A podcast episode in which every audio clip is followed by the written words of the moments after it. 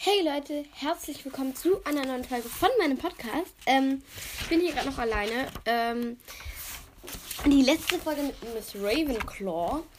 Ähm, da haben wir auch ein bisschen über das inoffizielle Harry Potter Lexikon geredet und ich will da mal ein bisschen was vorlesen. Ähm, ich habe auch schon vorgelesen, was das da alles ist und ich denke, ich werde dieses Mal die wichtigsten magischen Artefakte äh, vorlesen. Das ist auf Seite 38. Das werde ich jetzt mal suchen. So, ähm, das ist das Kapitel 2. Und ich, hier steht auch noch etwas. Ähm, ein relativ langer Text, sage ich jetzt mal so. Bisschen länger als eine halbe Seite. Je mehr man in die Welt der Hexen und Zauberer eintaucht, desto häufiger begegnet man Gegenständen, die es auf magische Weise in sich haben. Diese sogenannten magischen Artefakten werden durch das Zaubereiministerium kontrolliert, da es sich hierbei zum Teil um äußerst gefährliche Objekte handeln kann. Vor allem, wenn sie durch schwarze, schwarzmagische Zauber erschaffen wurden. Davon zu unterscheiden sind Muggel-Artefakte. Das sind Gegenstände, die aus der Welt der Muggel stammen und zusätzlich mit einem Zauber belegt sind, äh, wie zum Beispiel der Fort Anglia der Weasleys. Sie werden in einer eigens dafür eingerichteten Abteilung des Zaubereiministeriums genauestens aufgelistet und überprüft, dem Büro für den Missbrauch von Muggelartefakten. Dort arbeitet ironischerweise auch Mr. Weasley also äh, Rons Vater. Ich denke jetzt schon, dass ihr es wisst. In diesem Kapitel geht es aber ausschließlich um die magischen und schwarzmagischen Artefakte, die aus der Zaubererwelt stammen und von Hexen und Zauberern erschaffen wurden. Sie werden entweder im Alltag eingesetzt oder sind offiziell strengstens verboten und werden inoffiziell trotzdem benutzt. Also Ron sagt ja, oder Fred oder George sagt das, ähm, dass ihr Dad in der langweiligsten Abteilung arbeitet. Aber ich finde den Missbrauch von Muggel-Artefakten eigentlich sehr, sehr spannend. Ähm, ehrlich gesagt. Ich weiß jetzt nicht, was daran langweilig sein soll, aber wenn man das so, glaube ich, ähm, wenn man das, glaube ich, äh, wenn man einfach ganz ein Zauberer ist und alles und einem das alles schon so vertraut ist, denke ich jetzt mal nicht so, dass das so spannend ist. Ähm, hier draußen geht übrigens gerade die Welt unter. Es hagelt wie verrückt. Außerdem fliegen die Blüten rum. Also ich kann es nicht genau unterscheiden, ob das jetzt äh, wie viel, was jetzt davon Blüten sind und was Hagel ist.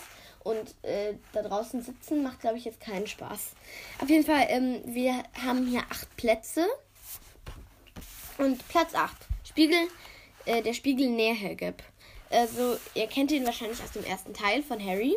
Aber ich äh, lese jetzt einfach mal vor.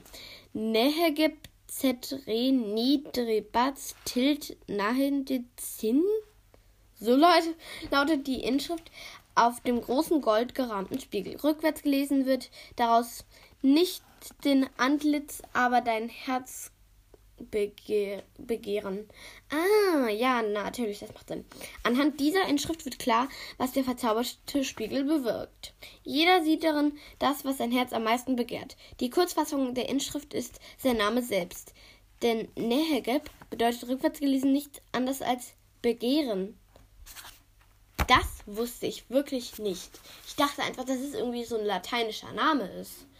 Das, da, also das ist krass. Das wusste ich nicht. Ja. Dieses äh, mächtige Artefakt befindet sich im Besitz von Albus Dumbledore.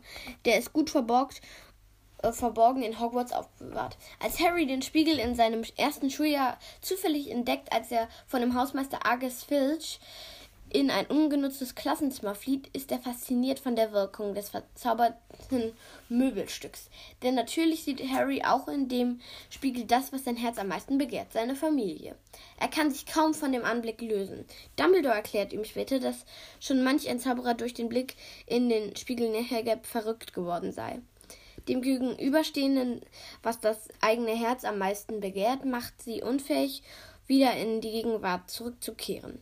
Dumbledore nutzt die Fähigkeit des Spiegels, um zu erkennen, welchen echten Herzenswunsch der Betrachter hegt. Er verzaubert den Spiegel mit einem zusätzlichen Bann, sodass der Stein der Weisen in ihm verstecken kann, ohne dass ähm, ihn der Falsche entwenden könnte. Da der Spiegel erkennt, was in Wahrheit hinter dem Wunsch des Betrachters steckt, wird er den Stein der Weisen nur demjenigen zeigen, der den Stein lediglich finden und verwahren, aber nicht benutzen will. Deswegen ist es auch Harry, der den Stein der Weisen in seiner Hosentasche findet. Als er den Spiegel näher blickt und nicht Professor Quirrell, der besessen von Voldemort aus seiner Machtgier den Stein an sich reißen will. Der Spiegel Nehegeb besitzt abgesehen von dieser zusätzlichen Funktion durch Albus Dumbledore eine unfassbare starke magische Wirkung. Wahrscheinlich ist dies auch der Grund dafür, warum ihn Dumbledore versteckt hält. Denn wenn er einen Menschen einmal in seinen Bangen gezogen hat, ist es sehr schwer, diesem wieder zu entkommen. Irgendwie hört sich das so ein bisschen nach Rauchen an. Also, ich weiß es nicht. Äh, viele Leute sagen ja, dass es schwierig ist, mit dem Rauchen aus auszuhören. Ich habe keine Ahnung. Ich werde niemals rauchen. Rauchen ist ganz schlecht. Ja, okay, ich bin auch noch viel zu jung dafür. Ich werde niemals rauchen.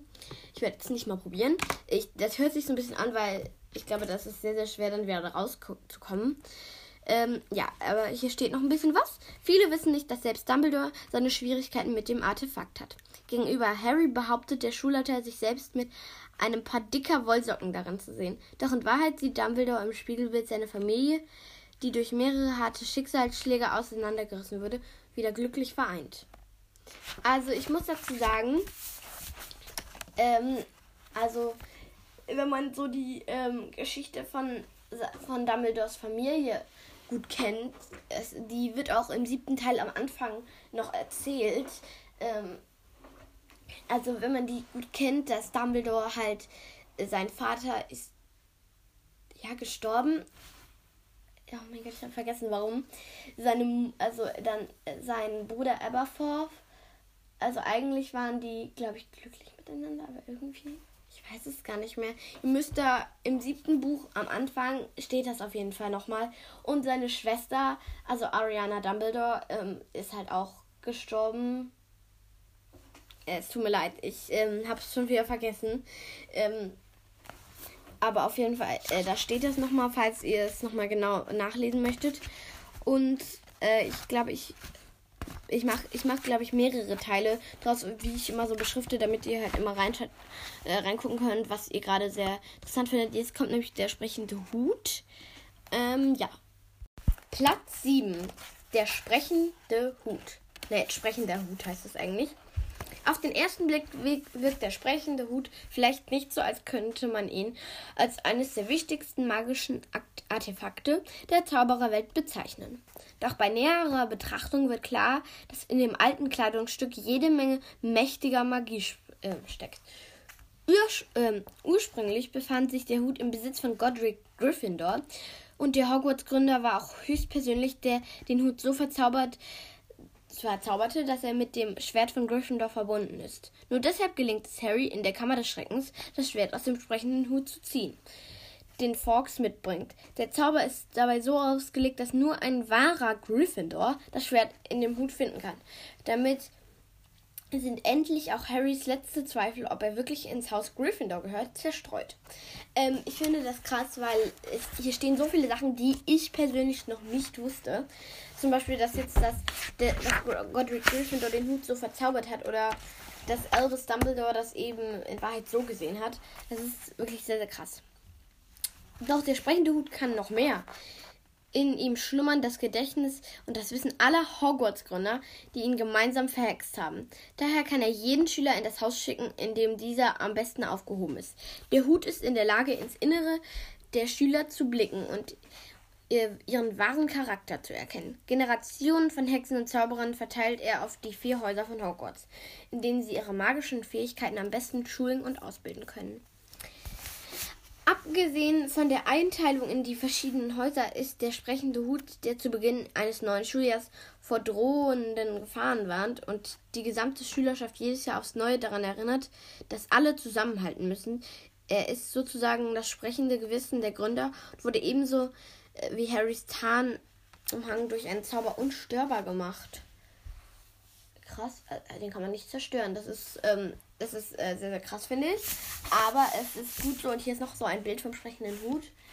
Ähm, ich habe mich halt immer schon so gefragt, wie der sprechende Hut. Also ich wusste halt schon, dass.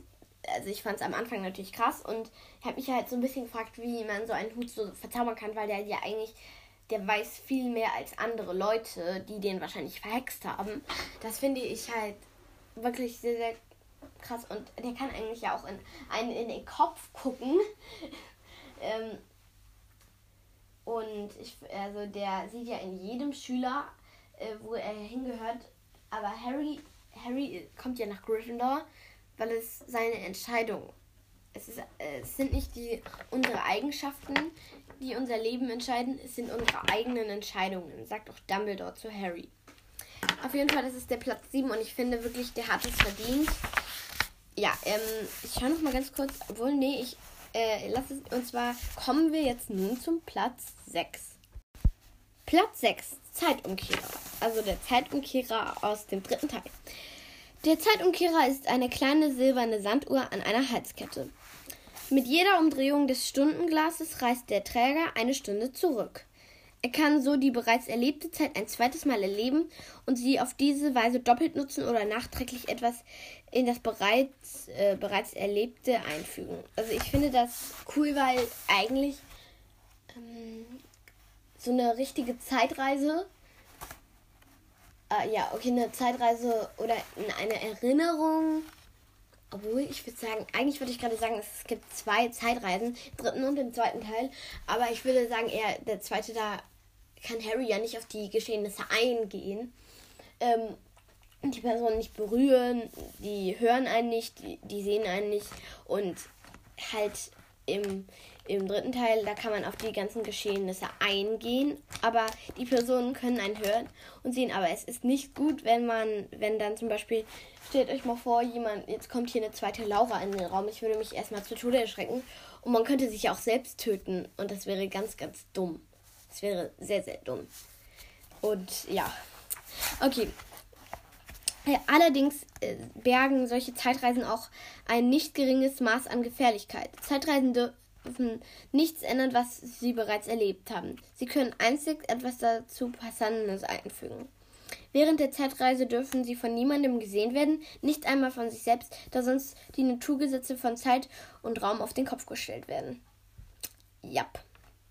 Hermine macht sich in Klammern in Harry Potter und der Gefangene von Azkaban, Klammer zu, den Zeitumkehrer natürlich mit ausdrücklicher Genehmigung des Zaubereiministeriums zunutze, um sie äh, in ihrem dritten Schuljahr das Überpensum sämtliche Fächer, die, die sie gewählt hat, bewältigen zu können. Ähm, ganz kurz, ich verstehe halt nicht, Hermine kommt ja immer, ähm, wenn ihr den Film und das Buch auch gelesen habt, ähm, kommt ja immer so, sie erscheint auf einmal in Wahrsagen. Ich finde, wäre es halt ein bisschen schlauer von ihr gewesen, wenn sie so gereist wäre, dass sie gerade dazu gereist wäre, halt, obwohl, ab, dass sie vielleicht ähm, eine, dass sie vielleicht nicht das, als gerade die Stunde angefangen hat, sondern halt davor. Also, dass sie gerade noch reingeht, weil sonst ist es halt ein bisschen seltsam. Obwohl, eigentlich, man kann eine Stunde zurückreisen, sonst müsste ja eigentlich zwei Stunden zurückreisen. Wenn man eigentlich dann schon zurückreist ist, kann man dann eigentlich nochmal zurückreisen? Nee, obwohl, obwohl sie hatte gar keine andere Wahl. Ja, stimmt. Aber könnte man eigentlich zwei Stunden zurückreisen? Das würde mich mal interessieren. Aber müsste man sich halt die ganze Zeit in der übrigen Zeit verstecken, weil es geht halt nicht anders, ne? Okay. Ähm, sie, sie hat äh, sie hat die Auflage vom Ministerium, den Zeitumkehrer geheim zu halten und ihn ausschließlich äh, zu dem Zweck der Bewältigung des Stundenplans zu verwenden. Am Ende des Schuljahres, Schuljahres vergeht sie aber gravi gravierend an den Auflagen des Ministeriums. Sie weiht Harry in den Gebrauch ein und reist mit ihm zusammen zurück in die Vergangenheit, um Sirius Black und seinen Schnabel zu retten. Zwar verstoßen sie dabei gegen die Zaubereigesetze, schaffen es aber trotzdem, die das bereits Geschehene zu bewahren und von niemandem gesehen zu werden. Neben dem Nutzen des Zeitumkehrers ist auch einer der gefährlichsten magischen Gegenstände, denn durch eine Reise in die Vergangenheit können bestehende Tatsachen manipuliert und damit aus dem Gleichgewicht gebracht werden, mit schwierigen Konsequenzen für die Gegenwart. Der Zeitumkehrer ist ein ebenso mächtiges wie gefährliches magisches Artefakt, sollte es in falsche Hände geraten. Weise genutzt kann er dagegen äußerst hilfreich sein. Ihr wisst wahrscheinlich, wie der Zeitumkehrer aussieht. Hier ist auch nochmal ein Bild. Hier war immer ein Bild. Ähm, ja, auf jeden Fall finde ich den Zeitumkehrer eine der coolsten Sachen und ich finde es auch krass, dass einfach, wenn man, man so bedenkt, dass halt einfach nicht die Kurse verschoben werden und Hermine Einzelunterricht kriegt. Nee, wir geben dir einfach mal so einen Zeitumkehrer in die Hand. Das finde ich sehr, sehr cool und denke, er kann auch wirklich sehr, sehr nützlich sein. Aber ich denke, man sollte jetzt nicht irgendwie seinen Schabernack da betreiben, weil dann könnte es große Konsequenzen haben. Ja. Platz 5. Das Denkarium. Ein Denkarium ist für viele Hexen und Zauberer wichtig, um mit ihren Erlebnissen abschließen zu können. Sie ziehen ihre Gedankenstränge mit Hilfe ihres Zauberstabs in Form von silbrigen Fäden in das Gefäß hinein und können ihre so abgelegten Erlebnisse immer wieder aufs Neue betrachten. Manchmal ist es aber auch einfach ein schöner Zeitvertreib in Erinnerungen zu äh, schwelgen. Ich denke, das ist so cool, wenn man ein Dekarium hat, weil äh, vor allem sehr, sehr wichtige Erinnerungen, wo man die Einzelheiten möglicherweise vergessen könnte oder die irgendetwas beweisen. Ähm, und also Albus Dumbledore bewahrt seine Erinnerungen ja in Fläschchen auf, tut sie in Fläschchen und dann kann man sie da reinschütten. Ups. Und ähm, ich denke, das ist sehr, sehr praktisch ähm, man könnte jetzt zum Beispiel den Zaubereiminister, ja, guck mal, der ist unschuldig ähm, und dann könnte der da seinen Kopf reintauchen. Ähm, und wenn man den so tief da reintaucht, ähm, könnte man reinfallen und dann wirklich dort sein. Also macht man eigentlich, obwohl das ist ja eigentlich auch so ein bisschen eine Zeitreise. Äh, es ist eigentlich ähnlich wie im zweiten Teil. Es ist auch eine Erinnerung, nur halt durchs Nemkarium, nicht durch äh, Tom Riddles Tagebuch. Okay, ich lese mal weiter. Auch Albus Dumbledore besitzt ein Denkarium. Anfangs wird diese flache Gefäß eher wie ein unwichtiges Detail der Erzählung. Doch im Laufe der Geschichte wird immer deutlicher, welche Auswirkungen es haben kann, wenn ein Zauberer einen Blick die sehr persönliche, äh, in die sehr persönliche Erinnerung eines anderen werfen kann. Vor allem Harry benutzt Dumbledores Denkarium häufig, um in die Erinnerung anderer einzutauchen. Ihm und Dumbledore wird es in Harry Potter und der Halbblutprinz mit Hilfe des Denkarium möglich, einen tieferen Einblick in die Persönlichkeit von Lord Voldemort zu erhaschen. Mm, ja, ich denke mal, das muss ich jetzt nicht mehr so viel sagen, weil ja, ja, auf jeden Fall. Äh, ich lese mal weiter. Auch der verbotene Blick Harrys auf Severus Snapes Erinnerungen, die dieser während des Oklumentik-Unterrichts in Klammern in Harry Potter und der Orden des Phönix, Klammer zu, mit Harry extra aus seinem Kopf verbannt hat klären einige offene Fragen. Mit Hilfe des Denkariums erhält Harry einen Blick und damit auch einen ganz neuen Eindruck auf Snapes Erlebnisse in der Jugend.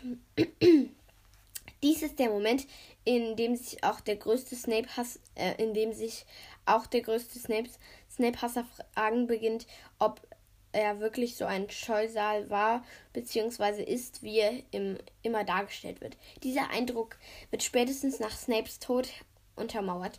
Er hinterlässt Harry sämtliche Erinnerungen seines Lebens, die erklären, warum er zu dem wurde, was er war. Ein Doppelagent mit einer traurigen Vergangenheit. Ähm, übrigens, hier sind immer so Abschnitte, deswegen mache ich halt immer zwischen den Abschnitten eine Pause. Und äh, weil äh, es ist halt einfacher, als wenn ich halt mitten in einem Abschnitt eine Pause mache. Und ich finde halt wirklich, äh, wenn man, wenn man dann halt end endlich in im im fünften Teil endlich mal Snapes Vergangenheit sieht, merkt man halt einfach, dass er, weil also er ist halt eigentlich, erstmal hat er sich den dunklen Künsten zugewandt, aber er ist dann wieder zurückgekommen. Dann war er ein Agent für, ähm, also für unsere Seite, für die Guten. ähm, und dann, äh, und er ist halt zu Voldemort zurückgekehrt und hat halt so getan, ja, ja, ich bin der Agent für Hogwarts und hat dann irgendwelche falschen Sachen gesagt, aber auch richtige Sachen, die Voldemort aber nicht bringen, nichts bringen. Mm. Und ja, also so wurde er halt ein Doppelagent. Also jede Seite hat, halt gedacht, dass er ein Agent war, äh, ein Agent für sie war, aber eigentlich war er nur der Agent für die gute Seite. Ja, und deswegen finde ich auch, dass, dass der Platz 5 wohlverdient ans Denkarium geht. Kommen wir nun zum vierten Platz. Platz 4, Stein der Weisen. Im ersten Teil. Also, Der Stein der Weisen ist eines jener Artefakte, um sich in vielen Kulturen der Welt Legende zu ranken. Soll der Gott Hermes schon vor äh, 2500 Jahren die Formel zur Herstellung des Steins in eine Tafel eingraviert haben.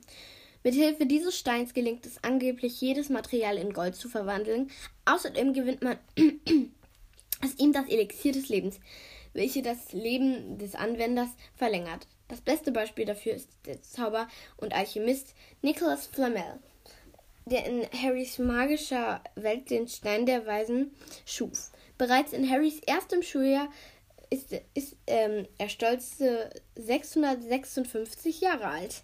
Er stirbt erst, als er und Dumbledore gemeinsam beschließen, den Stein der Weisen zu zerstören, da er vor allem bei machtgierigen Zauberern, Zauberern wie Voldemort ungute Motivationen weckt. Zuvor hatte Dumbledore versucht, den Stein der Weisen in Hogwarts zu verstecken, in Klammern Spiel, äh, siehe Spiegel Nehergeb, doch selbst ähm, in der Schule ist das mächtigste Artefakt nicht sicher. Mm, ich hoffe, dass ich jetzt hier nicht zu viel stottere und nicht zu schnell rede.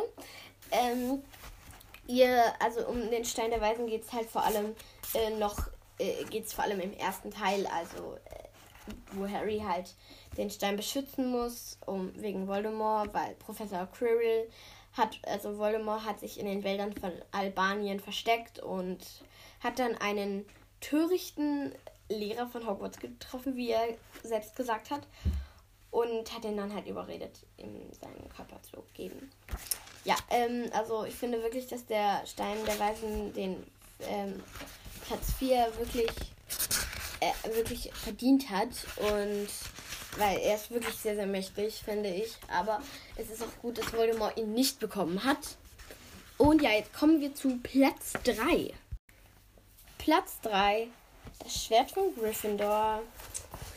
Hier ist übrigens gar kein Abschnitt. Das Schwert von Godric Gryffindor, einem der Gründer der Hogwarts Schule für Hexerei und Zauberei, wurde im Jahr 992 von einem Kobold namens Ragnuk dem ersten hergestellt. Godric Gryffindor erhält das silberne mit Rubinen besetzte Schwert von Ragnuk, sodass er schon in dem Moment, als es in seinem Besitz übergibt, sämtliche magische Fähigkeiten eines von Ho Koboldhand beschmiedeten Geschmeides hat. Es, stößt, äh, es stößt alles Unnütze ab und nimmt gleichzeitig alles, was, ähm, was zu seiner Stärkung beiträgt. Zusätzlich versieht es Godric Gryffindor mit allerlei anderen Zaubern, zum Beispiel auch mit dem Effekt, dass das Schwert jedem Gryffindor zur Hilfe eilt, wenn dieser es wirklich braucht. Du erinnerst dich bestimmt daran, wie dringend Harry in der Kammer des Schreckens Hilfe benötigte, ebenso wie Neville Longbottom, als er in der Schlacht von Hogwarts mutig allein äh, Mutter, Muttersehne allein Nagini Voldemorts riesiger Schlange ausgeliefert ist. In beiden Fällen erweist sich das Schwert von Gryffindor als Lebensretter. Dadurch, dass Harry mit Hilfe des Schwerts den Basilisken in der Kammer des Schreckens tötet, gewinnt es noch mehr an magische Kraft. Getränkt mit dessen Gift gehört es seitdem zu jenen Werkzeugen, mit denen man Hockcruxe zerstören kann. Und Harry und seine Freunde nutzen es mehrfach in diesem Zweck. Und am Ende ist es Neville, der Voldemorts letzten Horcrux, seine Schlange Nagini, damit erledigt. Ich finde halt, ähm, ich finde es halt gut.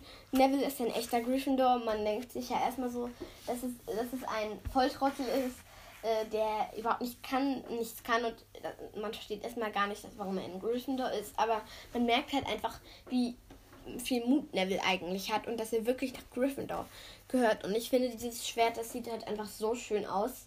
Also, ich denke, das ist auch, es gibt ja die verschiedenen Schätze von den ganzen Häusern. Es gibt ja ähm, den Pokal von, äh, von Hufflepuff, das Schwert von Gryffindor das Amulett von Slytherin und ähm, das nein nein das Medaillon von Slytherin und das Amulett von äh, Ravenclaw. Ich glaube, ich finde das Medaillon von Ravenclaw und das Schwert von Gryffindor am schönsten, weil ich finde, die beiden sind halt einfach super schön mit Silber und äh, also also in im, also das Schwert ist jetzt rubinrot und halt ähm, das Amulett ist ähm, blau und ich finde das beides so, so schön.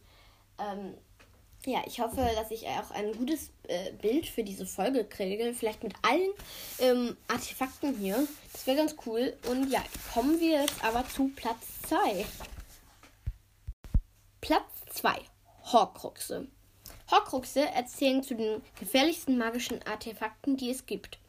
Sie entstehen ausschließlich durch schwarzmagische Zauberei, mit Hilfe deren eine Zauberkundige einen Teil seiner Seele in eine aus, einen ausgewählten Gegenstand band, um im Fall des Todes noch ein, ein weiteres Leben zu haben.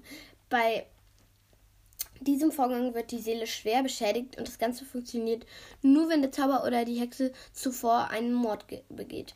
Doch selbst wenn es gelingt, einen Teil der eigenen Seele auszulagern, bleibt immer der Schaden, der an Ursprungsseele gerichtet wurde. Stirbt derjenige eines Tages tatsächlich, geht nur sein Körper von dieser Welt. Der abgespaltene Teil der Seele, der sich in dem Horcrux befindet, lebt weiter und kann sich ähm, in einen fremden Körper einnisten.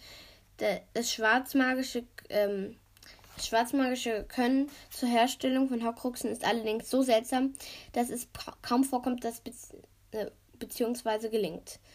Die einzige Ausnahme bildet Lord Voldemort, der seine Seele gleich in sechs verschiedene Horcruxe band, was ihm allerdings selbst lange Zeit verborgen bleibt. Mit dem ähm, versuchten Mord an Harry schuf er versehentlich einen weiteren Horcrux, nämlich Harry selbst. In Klammern siehe auch Seite 125. Ähm, also es ist jetzt ein Abschnitt wieder. Auf jeden Fall, ich finde die Horcruxe, also ich frage mich halt, äh, ich kann jetzt wahrscheinlich nicht alle Horcruxe aufzählen, aber auf jeden Fall Tom Riddles Tagebuch, Nagini, ähm, den Ring, also den Ring von seiner Mutter, glaube ich, ja, Harry, jetzt fehlen mir noch drei, äh,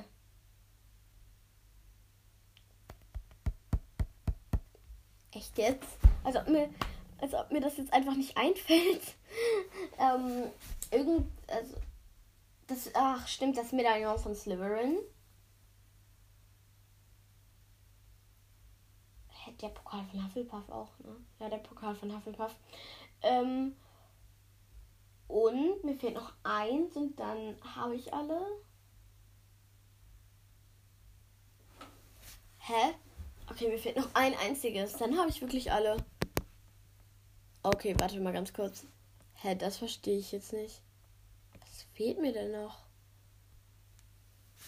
Oh, und das Dings da. Und das Amulett von Ravenclaw. Also alle Schätze werden halt. Ist halt ein Horcrux. Aber was ich mich halt frage, warum hat Voldemort nicht einfach alle seine Horcruxe in irgendwelche Steine verwandelt? Oder so. Weil das wäre halt einfach viel, viel besser, weil ähm, äh, und dann halt die einfach auf äh, ganz tief vergraben irgendwo und dann halt einfach überall auf der Welt verteilt, also in Ländern Italien, ich, ich gerade so Italien, ähm, Italien, Albanien, okay, nee, in Albanien, das ist klar, weil er sich ja in den Wäldern davon versteckt. Irgendwie Mexiko, äh, also ich habe jetzt einfach irgendwelche Länder, einfach in, in sechs Ländern halt äh, verteilt. Von, dem, von Harry wusste er ja nichts, deswegen. Okay, ich lese mal weiter. Die Herstellung von Horcruxen ist in der Zaubererwelt tabu und verboten. Aus diesem Grund lassen sich auch nur wenige Informationen dazu finden. Voldemort erhält sein Wissen darüber von Professor Horace Slughorn, den er so lange ausfragt, bis er eine Antwort erhält. Hermine, Ron und Harry hingegen tappen lange im Dunkeln, bis sie die wahre Bedeutung der Horcruxe erfahren. Doch selbst wenn es gelingt, einen Horcrux herzustellen, werden damit ähm, die Grundgesetze der Natur derart missbraucht, dass derjenige ähm, durch seine aufbewahrte Seele wieder ins Leben zurückgerufen wird, nie seiner selbst gleicht. Ein durch, ein durch Mord abgespaltenes Stück der Seele ist zum einen äußerst labil, zum anderen vornherein ähm, den dunklen Künsten geweiht. Also ich verstehe halt nicht so genau, warum. Ich verstehe halt nicht genau, warum sowas eigentlich geht. Wie eigentlich also irgend, von irgendwem muss, müssen ja Horcruxe erfunden sein und, und Professor Slughorn wusste ja vor Tom Riddle davon, also vor Voldemort davon. Und ich verstehe halt nicht, wer das denn gemacht hat, weil irgendein dunkler schwarzer Magier, aber Voldemort war ja der größte schwarze Magier, den es eigentlich gab. und gibt. Äh, nein, gibt es natürlich nicht mehr, aber trotzdem. Ein Horcrux und damit auch ähm, eine und darin die befindliche Seele können nur mit Hilfe einer Waffe, die mit dem Gift eines Basilisken getränkt ist, oder durch das sogenannte Dämonsfeuer, ein durch schwarzmagischen Fluch entstandenes Feuer, das verschiedene äh, Gestalten annehmen kann, Klammer zu, zerstört werden. Also Basiliskengift, zum Beispiel Harry, äh Quatsch, Hermine und Ron laufen ja in die Kammer des Schreckens. Ähm, und äh, damit töten, also die töten mit einem Basiliskenzahn, weil sie eigentlich kein Genie töten, aber da das äh, Schwert von Gryffindor mit dem Blut getränkt ist, also mit Basiliskenblut getränkt ist, geht das halt auch so. Und Harry zerstört ja im zweiten Teil mit einem Basiliskenzahn ähm, Tom Riddles Tagebuch. Aber ja, und, aber das, äh, diesen Fluch von diesem schwarzmagischen Feuer wurde ja, äh, der wurde ja, nee, ein, ein Schwarzmag, äh, nein, das, das wurde nicht genutzt. Und ähm, Leute, jetzt kommt die Krönung. Und zwar, ähm, eigentlich wollte ich gerade sagen, ihr könnt jetzt mal raten, 3, 2, 1, aber ich denke, ich habe es jetzt schon hingeschrieben. Platz 1, die Heiligtümer des Todes. Ich finde wirklich, dass die ähm, das verdient haben. Und da gibt es ja eigentlich drei Sachen, und äh, die sind wirklich sehr, sehr mächtig. Also, die drei Heiligtümer des Todes sind definitiv die mächtigsten und gefährlichsten Artefakte der magischen Welt. Sie machen ihren Besitz zum Herrscher über Leben und Tod somit faktisch über alle und anderen lebenden Hexen und Zauberer. Sie dürfen also unter keinen Umständen in die falschen Hände geraten. Also, ich lese jetzt mal ganz kurz vor, was es alles gibt. Also, es gibt den Tarnumhang, den Stein der Auferstehung und den Elderstab. Also, beim Stein der Auferstehung steht am meisten. Ich finde ehrlich gesagt, ähm, mein Lieblings, mein Lieblings äh, Heiligtümer, sagt man das so, mhm. ist auf jeden Fall der Tarnumhang. Und der dritte von den drei Brüdern, oh, ich könnte auch mal das Märchen von den drei Brüdern nochmal vorlesen. Ich habe ja die Märchen von Bedle, dem Baden. Ähm, der, der klugste davon ist ja auch der dritte. Und übrigens, der Tarnumhang steht ja als erstes, aber ich werde es jetzt mal vorlesen. Der Tarnumhang. Dieser sehr spezielle Tarnumhang kann nur durch Vererbung weitergegeben werden. Harry erbt ihn von seinem Vater, nachdem ihn Albus Dumbledore jahrelang verwahrt hatte. An Harrys erstem Weihnachtsfest in Hogwarts findet er ihn unter den Geschenken, doch seine Herkunft ist Harry lange unbekannt. Das Besondere an, die, an diesem Umhang ist, dass er nicht wie andere Tarnumhänge nach einer gewissen Zeit seine Kraft verliert. Er ist unzerstörbar und damit wie weder ähm, durch spezielle Zauber noch durch mechanische Einwirkungen beeinflussen. Außerdem sagt man ihm nach, dass er sich ein rechtmäßiger Besitzer damit sogar vor dem Tod selbst verstecken kann. Ähm, ich, ich wollte jetzt eigentlich gerade sagen, der Tod ähm, ist ja so einer, der macht sich ja unsichtbar und der hat dem dritten Bruder ja seinen Umhang, also ein Stück davon geschenkt und deswegen kann er sich damit vor ihm verstecken. Der Tod ist eigentlich keine Person, aber im Märchen von Bele, dem Baden, ist halt schon, also im Märchen von den drei Brüdern ist er halt eigentlich schon eine Person und ich finde, es ist sehr gut beschrieben. Okay, der Stein der Auferstehung. Die Legende besagt, dass der Stein der Auferstehung, ein pechschwarzer Edelstein, das einzige Artefakt auf der ganzen, äh, ganzen Welt ist, das Tote für immer zurück in die Welt der Lebenden holen kann. Die Zurückgeholten kehren als Mischung aus Geist und Erinnerung an den verstorbenen Menschen zurück. Leider hat diese Macht aber einen gewaltigen Haken.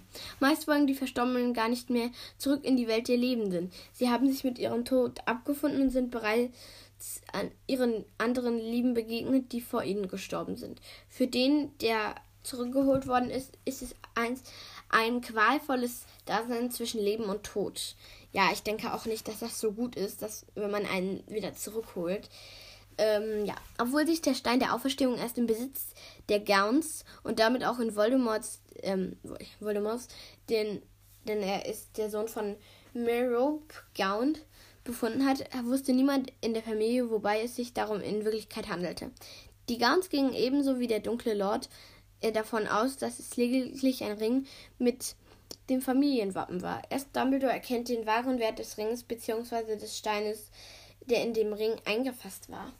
Ja, ähm, auf jeden Fall, ich finde der Stein der Auferstehung. Harry überlebt ja, äh, als er sich Voldemort eigentlich ausliefert im verbotenen Wald.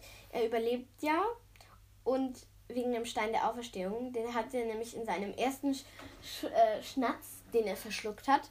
Und der ist da drin. Und da steht etwas.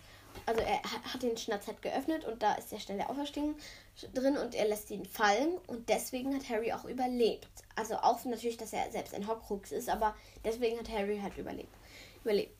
Also der Elderstab. Dies ist der mächtigste Zauberstab aller Zeiten. Eine Hexe oder ein Zauberer kann ihn nur erringen, indem er den Vorbesitzer im Kampf besiegt oder entwaffnet. Nur in diesen Fällen geht der Elderstab mitsamt seiner Macht auf den neuen Besitzer über. Dieser wird automatisch zum mächtigsten Zauberer der Welt, da er durch den äh, Besitz des Elderstabs unbesiegbar wird. Also eigentlich. Achso, achso. Ähm. Was? Wie lange geht denn bitte das hier? Das geht äh, richtig lange. Doch dieser Zauberstab hat eine Art Eigenseele. Er gehorcht nur demjenigen, den er als rechtmäßigen Besitzer anerkennt. Deshalb folgt er im Kampf mit Voldemort auch Harrys Anweisungen, weil dieser sein letzter Besitzer ist. Ein weiteres Detail bezüglich des Stabs ist vielen nicht bekannt. Man kann die volle Macht des Elderstabs nur nutzen, wenn man den Tod akzeptiert hat. Denn den Kern des Zauberstabs bildet de, das Schwanzhaar eines Testrals, ein Wink des Schicksals, ausgerechnet derjenige, der mit dem Elderstab den Tod bezwingen äh, will, muss die, diesen zuerst angenommen haben. Ähm, also, äh, also halt eigentlich, ähm, Dumbledore war der Besitzer vom Elderstab. Draco Malfoy hat ihn entwaffnet und war unwissentlich der mächtigste Zauberer der Welt, weil er so unbesiegbar ist.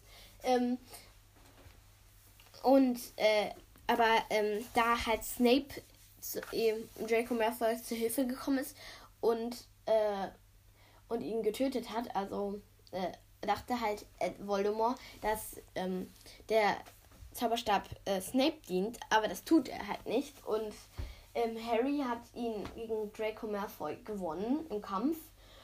Aber halt, äh, außerdem wurde, wurde Dumbledore, also ähm, wurde Snape ja auch, er wollte gar nicht sterben und deswegen erst recht, wenn, auch wenn er der Besitzer gewesen wäre, ähm, wäre halt eigentlich Voldemort dann nicht mehr der Besitzer gewesen, sondern halt immer noch Snape. Und ja, weil, ähm, also wenn man mit dem, der mit dem Elderstab den Tod bezwingen will, muss diesen zuerst angenommen haben. Deswegen. Okay, es geht weiter. In der Zaubererwelt sind die Heiligtümer des Todes hauptsächlich durch die Legende der drei Brüder bekannt, die den Tod hereinlegen und sich dadurch die drei Heiligtümer, äh, Heiligtümer erschleichen. Bei denjenigen, die sich weniger an alte Sagen halten, geht man davon aus, dass die Peverils, drei überaus begabte Zauberer, die Heiligtümer des Todes hergestellt haben. Harry als ein Nachfarbe des äh, jüngsten Bruders Ignotus Peverell erbt den Tarnumhang, während Voldemort, der von dem ähm, mittleren Bruder Cadmus Peverell abstimmt, den Stein der Auferstehung erhält. Mit dieser Kenntnis klärt sich auch schon immer die vermutete Verwandtschaft zwischen Harry und dem dunklen Lord auf. Also, das finde ich gerade wirklich lustig, weil ähm, Lord Voldemort oder Tom Riddle ist ja der Erbe von Slytherin. Außerdem ist er einfach vom zweiten Bruder, ist er wirklich ich hätte das wirklich nicht gedacht. Deswegen er halt den Elderstab ähm, erbt. Und ich, mich würde mal interessieren, wem der Stein der Auferstehung dann gehört hat, weil, weil der dritte Bruder, es würde mich eigentlich echt ähm, interessieren. Ja, den Elderstab erringt Albus Dumbledores, indem er im Duell Gellert Grindelwald besiegt. Da Draco Malfoy Dumbledore später auf dem Astronomieturm unwissentlich entwaffnet, ist er kurz, kurzzeitig der Gebieter des Elderstabs. Und als Harry dann wiederum Draco im Zauberduell besiegt, geht der Elderstab in seinen Besitz über. Am Ende ist Harry Potter also der Eigentümer aller drei Heiligtümer des Todes. Doch er nutzt die Macht nicht zu seinem Vorteil. Er behält nur sein, sein Erbe. Tarn, ähm, den Tarnumhang. Den Stein der Auferstehung lässt er im verbotenen Wald zurück und den Elderstab legt er wieder in Dumbledores Grab. Sollte niemand Harry bis zu seinem Tod besiegen, würde auch ähm, die Macht des Elderstabs von dieser Welt gehen. Äh, würde ihm auch die Macht. Ähm, also ich muss dazu sagen, also dass halt, ähm, ich finde es halt äh, besser fände ich, dass Harry wirklich den Zauberstab zerbricht also wie, wie er es im Film gemacht hat.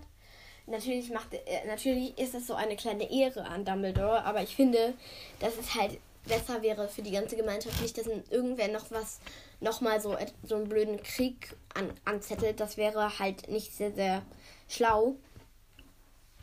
Ähm, weil er sich halt einfach den Zauberstab nehmen könnte. Also, ja, okay, der gehorcht ihm eigentlich nicht richtig, aber ich würde schon sagen, dass es ein bisschen besser ist. Ja, ähm, auf jeden Fall überlege ich gerade, ob ich die Märchen von Bele dem Baden noch vorlesen soll. Ähm, weil es halt noch ein bisschen mehr klar wird. Und ich denke, das werde ich jetzt auch machen. So, ich habe jetzt hier das Buch und übrigens, das ist auch von J.K. Rowling geschrieben. Und wir gehen jetzt mal, das ist übrigens das letzte Märchen. Ich muss nur ganz, ganz kurz schauen. Okay, ähm, das ist das solche 87, dann schaue ich mal die 87. Aber ich finde die anderen Märchen wirklich auch sehr, sehr äh, spannend. Ich kann die sonst auch nochmal vorlesen. Hier, die Märchen von den drei Brüdern. Es waren einmal drei Brüder, die wanderten auf einer einsam gewundenen Straße in der Abenddämmerung dahin. Nach einiger Zeit kamen die drei Brüder zu einem Fluss. Der war so tief, dass sie nicht hindurchwarten konnten und so gefährlich, dass sie nicht ans andere Ufer schwimmen konnten. Doch die Brüder waren der magischen Künste kundig. Und so schwa schwangen sie einfach ihre Zauberstäbe und ließen eine Brücke ähm, über dem tückischen Wasser erscheinen. Sie hatten die Brücke halb überquert, da trat ihnen eine Kapuzengestalt in den Weg. Und der Tod sprach zu ihnen. Er war zornig, weil er um drei ähm, neue Opfer betrogen worden war, denn für gewöhnlich ertranken waren das Leute in dem Fluss. Doch der Tod war gerissen. Er tat so wie, als würde er den drei Brüdern zu ihrer Zauberkunst gratulieren und sagte, weil sie so klug gewesen seien, ihm zu ertrinken, verdiene jeder von, von ihnen einen Lob. So verlangte ähm, den der älteste Bruder, der ein kämpferischer Mann war, einen Zauberstab, der mächtiger als alle anderen sein konnte. Ein Zauberstab, äh, der seinen Besitzer in jedem Duell zum Sieg verhelfen würde. Ein Zauberstab, der eines Zauberers würdig war und der den Tod besiegt hatte. Also ging der Tod zu einem Elderbaum am Ufer des Flusses, formte einen Zauberstab aus dem Zweig der dort hing und schenkte ihn den ältesten Bruder. Dann beschloss der zweite Bruder, der ein hochmütiger Mann war, den Tod noch mehr zu demütigen und verlangte nach der Macht, andere aus dem Tod zurückzurufen. Also nahm der Tod einen Stein vom Flussufer und schenkte ihm den zweiten Bruder. Und er sagte, dass ihm, äh, er sagte ihm, dass der Stein die Macht haben werde, die Toten zurückzuholen. Dann fragte der Tod den dritten und jüngsten Bruder nach seinem Wunsch. Der jüngste Bruder war der genügsamste aber und auch der weiseste der Brüder, und er traute dem Tod nicht. Also bat er um etwas, das ihm ermöglichen würde, von dannen zu gehen, ohne dass ihn der Tod verfolgte. Und der Tod übergab ihm höchst widerwillig seinen eigenen Umhang, der unsichtbar machte. Nun trat der Tod beiseite und erlaubte den drei Brüdern ihre Reise fortzusetzen. Und dies taten sie und sprachen voller Staunen über das Abenteuer, das sie erlebt hatten, bewunderten ähm, die Geschenke des Todes. Bald darauf trennten sich die Brüder in jener in jeder ging seines Wegs. Und jetzt wird's richtig interessant.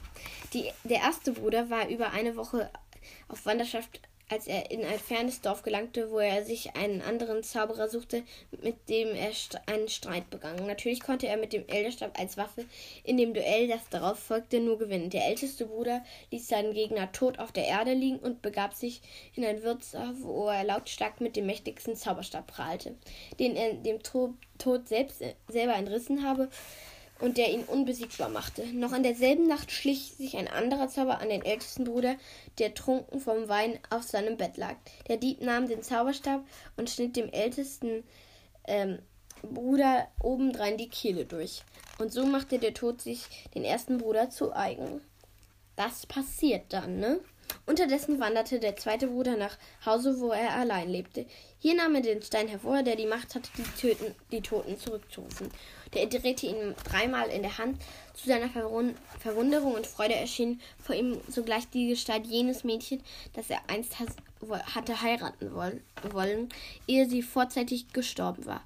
Doch sie war stumm und kühl, wie durch einen Schleier von ihm getrennt, obgleich sie in der Welt Wahrheit nicht dorthin und litt. Schließlich wurde der zweite Bruder wahnsinnig vor, un, vor und unerfüllbarer Sehnsucht und er tötete sich, um wirklich bei ihr zu sein. Und so machte er sich, der Tod sich den zweiten Bruder zu eigen.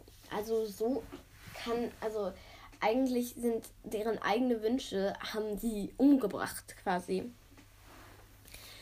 Ähm, okay. Doch obwohl der Tod viele Jahre lang nach dem dritten Bruder suchte, konnte er ihn niemals finden. Erst als der jüngste Bruder ein hohes Alter erreicht hatte, legte er schließlich den Umhang ab, der unsichtbar machte, und schenkte ihn seinen Sohn. Dann hieß er den Tod als alten Freund willkommen und ging freudig mit ihm. Äh, und ebenwürdig verließen sie das Leben. Ja, ähm.